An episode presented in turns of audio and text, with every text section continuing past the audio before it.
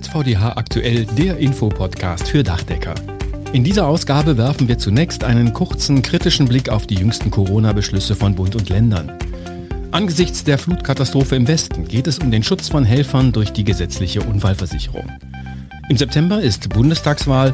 Dazu sprechen wir über Anregungen und Forderungen des ZVDH an die Parteien. Und es gibt eine aktuelle Studie zu Nachfragetrends am Bau mit interessanten Ergebnissen. Ich bin Wolfgang Schmitz. Herzlich willkommen und schön, dass Sie auch dabei sind. Die Bundeskanzlerin und die Ministerpräsidentinnen und Ministerpräsidenten haben sich am 11. August auf Corona-Regeln für den Herbst geeinigt.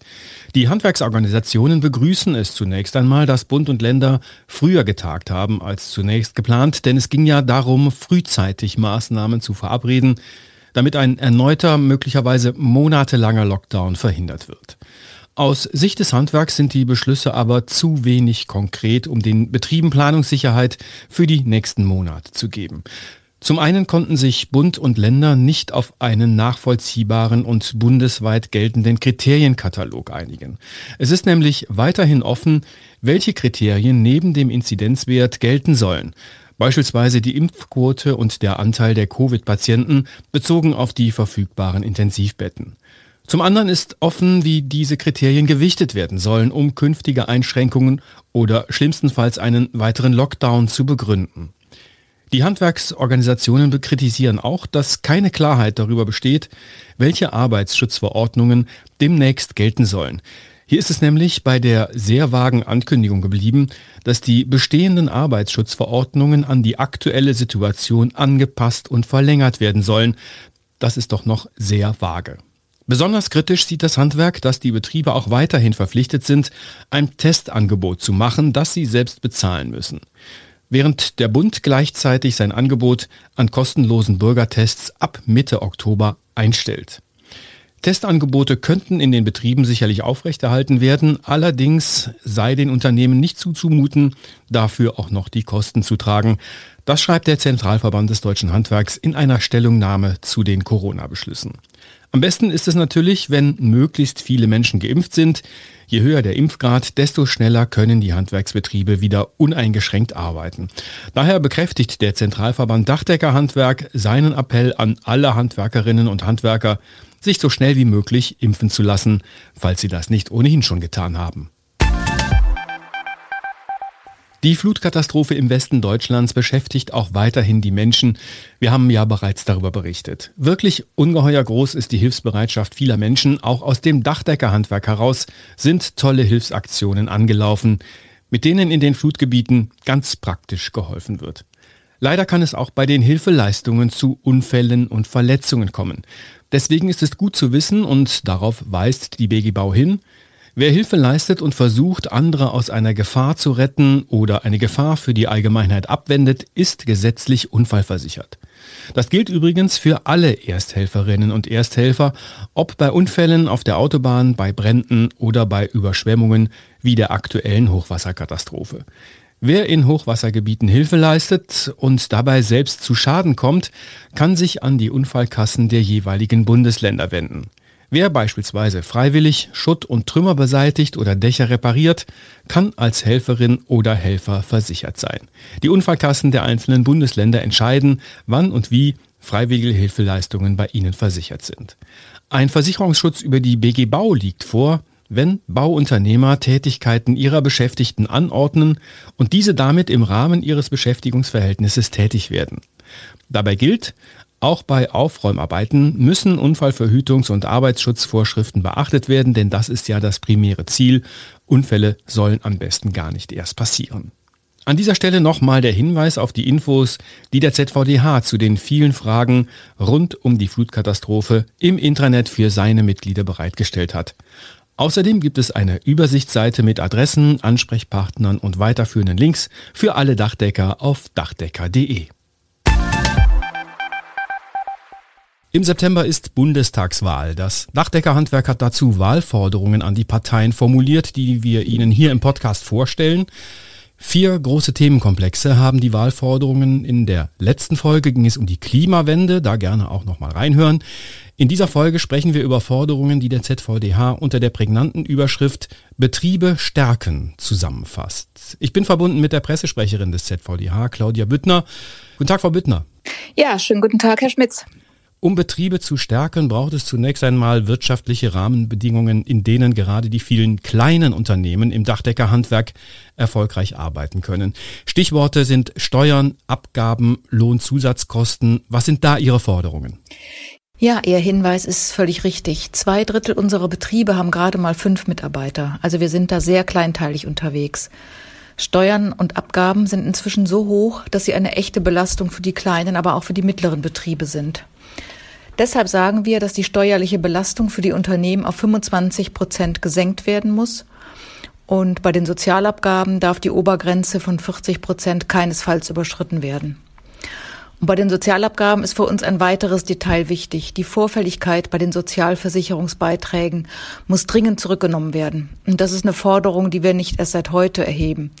Da muss unserer Meinung nach der Gesetzgeber jetzt wirklich mal ran.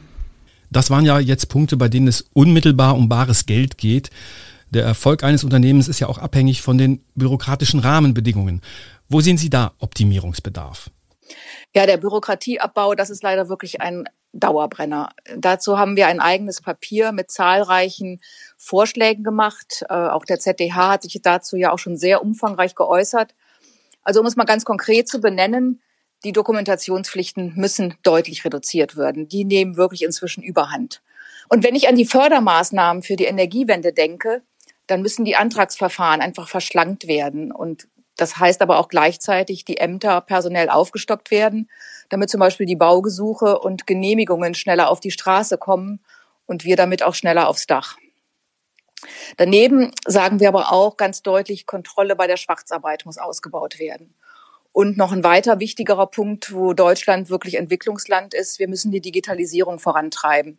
Vor allen Dingen die digitale Ausstattung der Behörden. Um das mal so ein bisschen auch verdeutlichen mit ein paar Zahlen. Ein einzelner Betrieb hat im Jahr 100 bis 150 Behördenkontakte.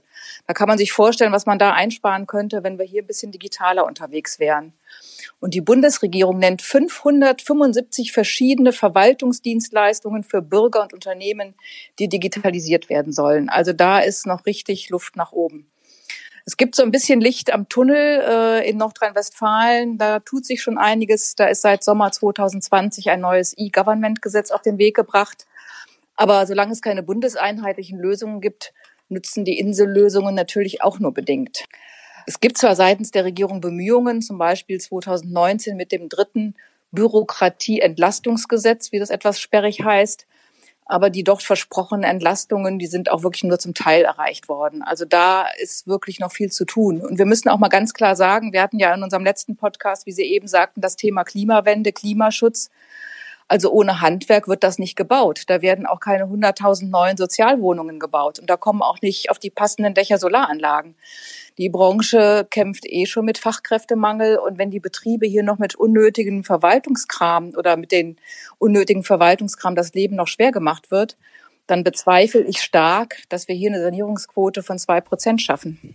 Zum Schluss noch ein Wort zu den Solo-Selbstständigen, die Ihnen ja auch am Herzen liegen. Ja, richtig, denn die sind bei der Arbeit genauso gefährdet wie jeder andere auch.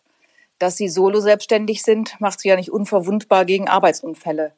Deswegen setzen wir uns dafür ein, dass Solo-Selbstständige auch in die Arbeitsschutzverpflichtungen eingebunden werden, wie alle anderen Handwerker auch, die übrigens einen hohen, auch finanziellen Aufwand betreiben, um sich und andere nicht zu gefährden. Und wir finden es auch richtig, wenn Solo-Selbstständige in die Sozialsysteme eingebunden werden. Das dient ihrer eigenen Absicherung und entspricht auch einem Gebot der Fairness. Vielen Dank, Claudia Büttner, Pressesprecherin des ZVDH. Ja, auch Ihnen vielen Dank, Herr Schmitz. In den nächsten Folgen geht es weiter mit den Ideen und Lösungsansätzen des Dachdeckerhandwerks für die Bundestagswahl im September. Die Dachdämmung, das ist der mit Abstand führende Nachfragetrend, den Dachdecker und Zimmerer in den nächsten beiden Jahren sehen. Das hat jetzt eine aktuelle Umfrage von Bauinfo Consult unter 120 Dachdeckern und Zimmerern ergeben. Mit der Dachdämmung wollen Bauherren durch die Energieeinsparung den eigenen Geldbeutel schonen und es geht ihnen vor allem auch um Nachhaltigkeit und Umweltschutz. Besonders beliebt ist neben der Dämmung der Dachgeschossdecke auch die Dämmung des Dachbodens. Beunruhigend wenig Steigerung sehen die Handwerker dagegen bei der Nachfrage für Photovoltaik auf dem Dach. Das ist deswegen beunruhigend, weil die Bundesregierung noch im Mai beschlossen hat, die Klimaziele weiter zu verschärfen und eine ausgeglichene Treibhausgasbilanz bis 2045 hinzubekommen. Ein solches Ziel ist aber nur dann zu erreichen, wenn der Strombedarf weitestgehend über erneuerbare Energien gedeckt werden kann. Das ist wiederum nur mit einem massiven Ausbau der PV-Leistung möglich. Auch diese Umfrage zeigt, dass es noch intensiver Überzeugungsarbeit und weiterer Anreize bedarf, um Bauherren von der Photovoltaik zu überzeugen. Der ZVDH hat seine Forderungen an die politischen Parteien zu diesem Thema für die Bundestagswahl vorgelegt. Wir haben im Podcast darüber berichtet und werden das weiter tun. Das war ZVDH aktuell, der Infopodcast für Dachdecker, Ausgabe 17. August 2021. Diesen Podcast gibt es alle 14 Tage neu, überall da, wo es Podcasts gibt. Über Feedback freuen wir uns an podcast.dachdecker.de. Empfehlen Sie den Podcast gerne weiter. Der oder diejenige wird sich darüber freuen und wir freuen uns darüber natürlich auch. Die Themen hat Claudia Büttner zusammengestellt. Ich bin Wolfgang Schmitz. Ihnen eine gute Zeit.